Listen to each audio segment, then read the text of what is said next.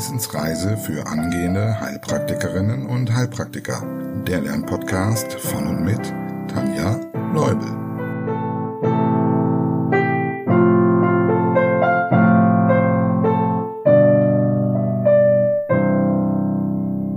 Hallo und herzlich willkommen zu Folge Nummer 27. Und wie du weißt, also falls du Folge 26 gehört hast, geht's jetzt hier weiter mit Teil 2 zu den Herzmedikamenten und äh, zwar zu denen gegen den Bluthochdruck. Wir hatten mit den Buchstaben A und B beim letzten Mal begonnen und vielleicht erinnerst du dich nochmal, was gehört zu A? Genau, die ACE-Hämmer oder auch die Satane, AT1-Antagonisten. Und was gehört zu B? Die Beta-Blocker, ganz genau. Heute schauen wir uns C und D an und dann gibt es eine Kurzzusammenfassung ähm, aller vier Buchstaben. Und ja, genau, ich würde sagen, legen wir mal los. Ja, kommen wir zu den Calcium-Antagonisten. Die Wirkweise. Es gibt verschiedene Arten von Calcium-Antagonisten. Wir wollen es aber hier nicht zu kompliziert machen. Deshalb merken wir uns, dass der Einstrom von Calcium in die Zellen gehemmt wird. Ja, Antagonist heißt ja immer Gegenspieler. Und bei manchen eher am Herzen, bei einer anderen Gruppe dann eher in der Peripherie und es ist, gibt Gruppen, die bei beiden, also am Herzen und in der Peripherie wirken. Weniger Calcium-Einstrom in die Zelle heißt Relaxation, also Entspannung. Wenn das in der Peripherie mehr wirkt, heißt das, die Gefäße entspannen und somit sinkt der Blutdruck. Wenn es vermehrt am Herzen passiert, wirken die Calcium-Antagonisten negativ inotrop, negativ dromotrop und negativ chronotrop. Der kardiale Sauerstoffbedarf sinkt, wie wir es schon bei den Beta-Blockern gelernt haben. Welche Wirkstoffe gibt es? Manche enden auf Dip-In oder Dipin und wirken vor allem an den peripheren Gefäßen. Und vielleicht hilft dir hier auch wieder ein Bild zu merken.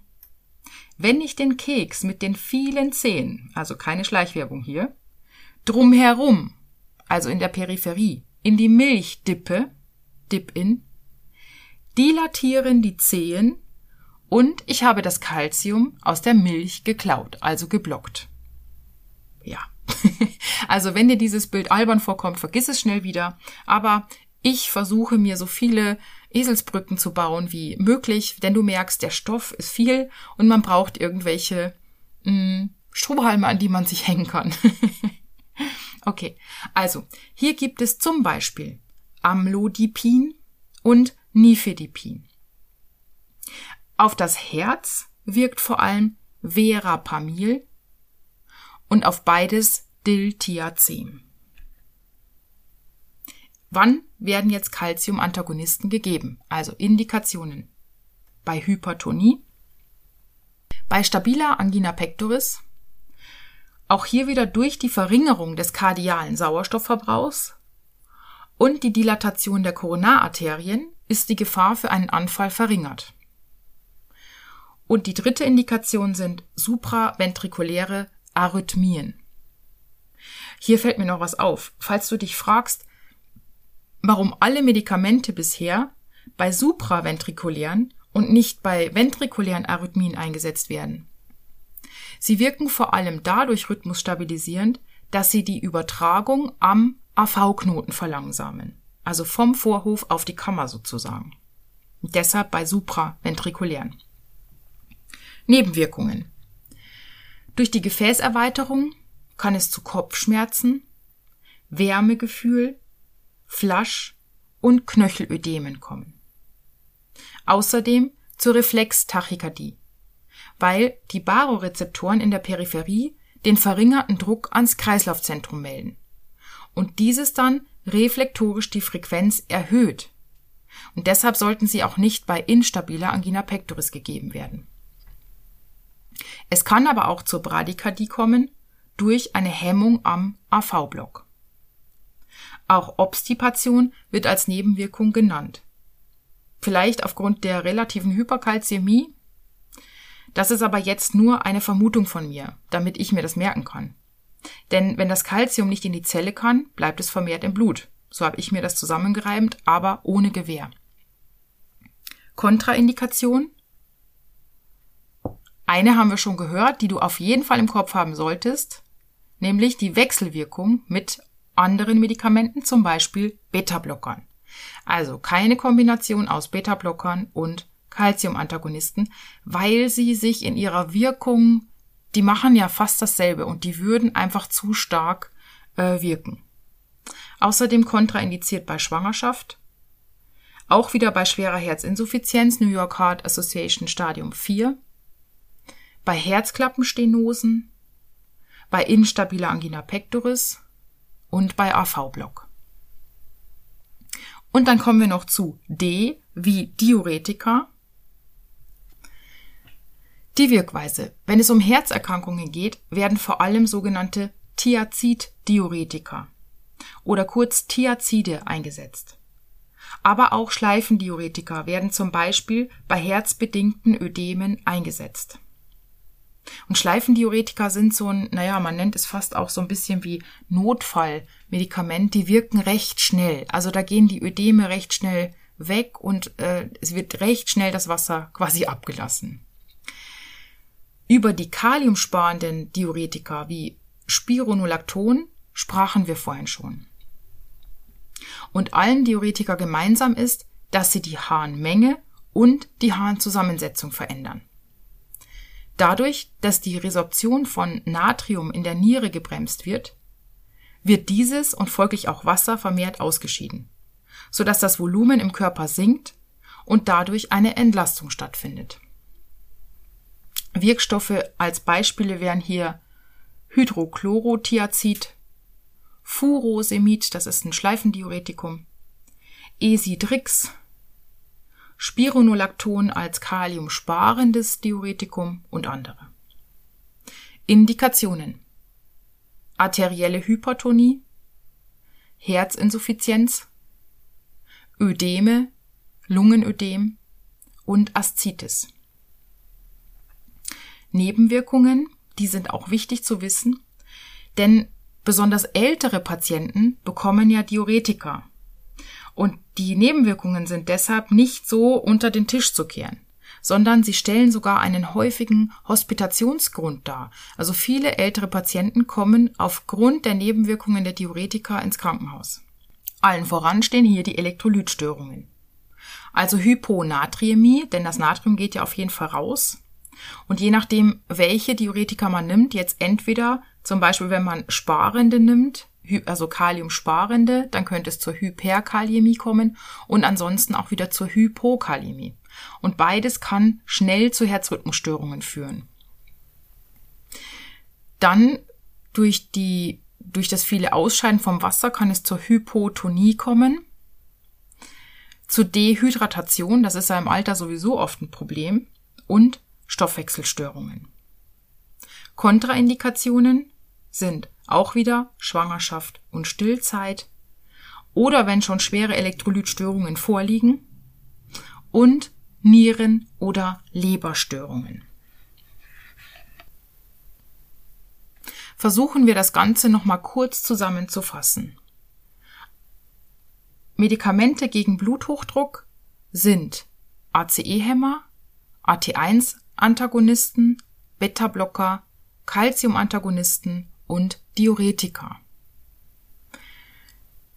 ACE-Hämmer setzen am RAS-System an und reduzieren die Umwandlung von Angiotensin 1 in Angiotensin 2, wodurch sie letztlich die Wirkung von Angiotensin 2 verhindern und von Aldosteron und von ADH und so dann letztlich den Blutdruck senken. Wirkstoffe enden oft auf Pril.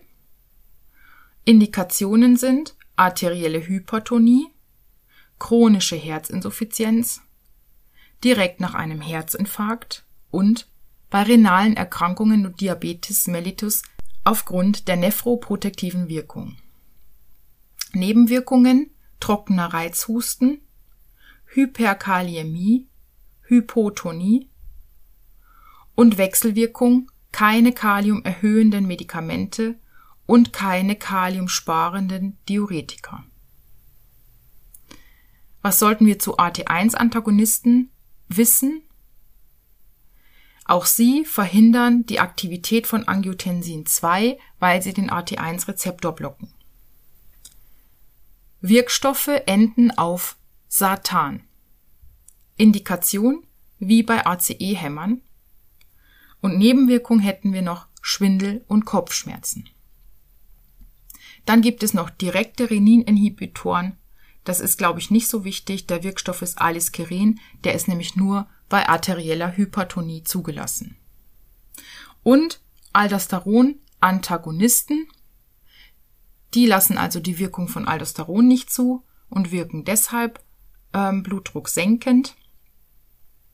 Zum Beispiel Spironolacton. Kontraindikationen von ACE-Hämmern und Satanen gemeinsam sind Angioödem, beidseitige Nierenarterienstenose, Schwangerschaft und Stillzeit.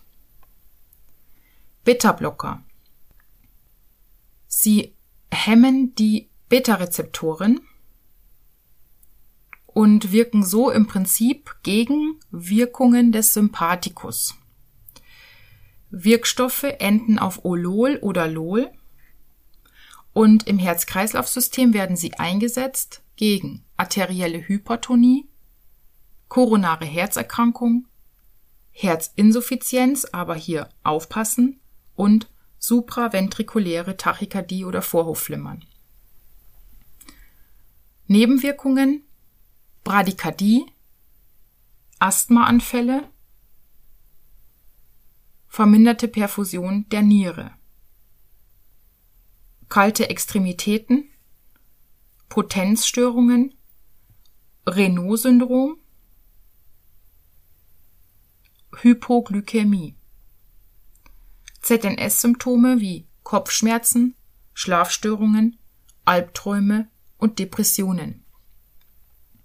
Kontraindikationen von Beta-Blockern, schweres Asthma bronchiale, Herzinsuffizienz New York Heart Association Stadium 4, Bradykardie unter 50 Schlägen, Hypotonie, PAVK, Renault-Syndrom.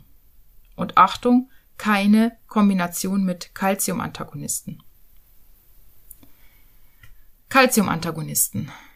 Sie verhindern oder vermindern den Einstrom von Calcium in die Zelle, das heißt, es kommt zur Entspannung. Je nachdem, welcher Calcium-Antagonist gegeben wird, sie enden meist auf Dipin, wirken sie an den peripheren Gefäßen oder am Herzen selbst oder an beidem. Indikationen sind Hypertonie, stabile Angina pectoris und supraventrikuläre Arrhythmien. Nebenwirkung durch die Gefäßerweiterung Kopfschmerzen, Wärmegefühl, Flasch und Knöchelödeme, Reflextachykardie oder auch Bradykardie, Obstipation. Kontraindikation Schwangerschaft, schwere Herzinsuffizienz New York Heart Association 4, Herzklappenstenosen, instabile Angina pectoris, AV-Block und auch wieder Vorsicht, keine Kombination mit Beta-Blockern. Diuretika. Wirkweise, es wird Natrium und Wasser ausgeschieden. So sinkt dann der Druck. Hier gibt's leider keine Merkhilfe für die Wirkstoffe. Es gibt Thiazide, es gibt Spironolacton und so weiter. Wichtig zu merken, es gibt normale und kaliumsparende Diuretika. Indikationen arterielle Hypertonie, Herzinsuffizienz, Ödeme, Lungenödem, Aszitis. Nebenwirkungen wichtig wegen Hospitationsgründen Elektrolytstörungen, Hypotonie, Dehydratation und Stoffwechselstörungen. Kontraindikationen Schwangerschaft, Stillzeit, schwere Elektrolytstörungen, Nieren- oder Leberstörungen. So, das war jetzt ganz schön viel Stoff, aber ich wollte zumindest die Medikamente gegen Bluthochdruck in dieser Folge fertig kriegen, denn es gibt ja noch mehr Herzmedikamente, die schauen wir uns dann beim nächsten Mal an. Ich hoffe, es ist ein bisschen was hängen geblieben. Ich hoffe, du hattest einigermaßen Spaß dabei. Und ich freue mich aufs nächste Mal. Ich freue mich über E-Mails, über Kritiken und ich freue mich natürlich wie immer über Kaffee. Bis dahin, viel Spaß beim Lernen.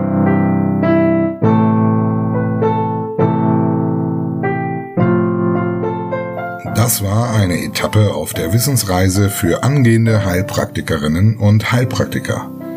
Der Lernpodcast von und mit Tanja Leubel.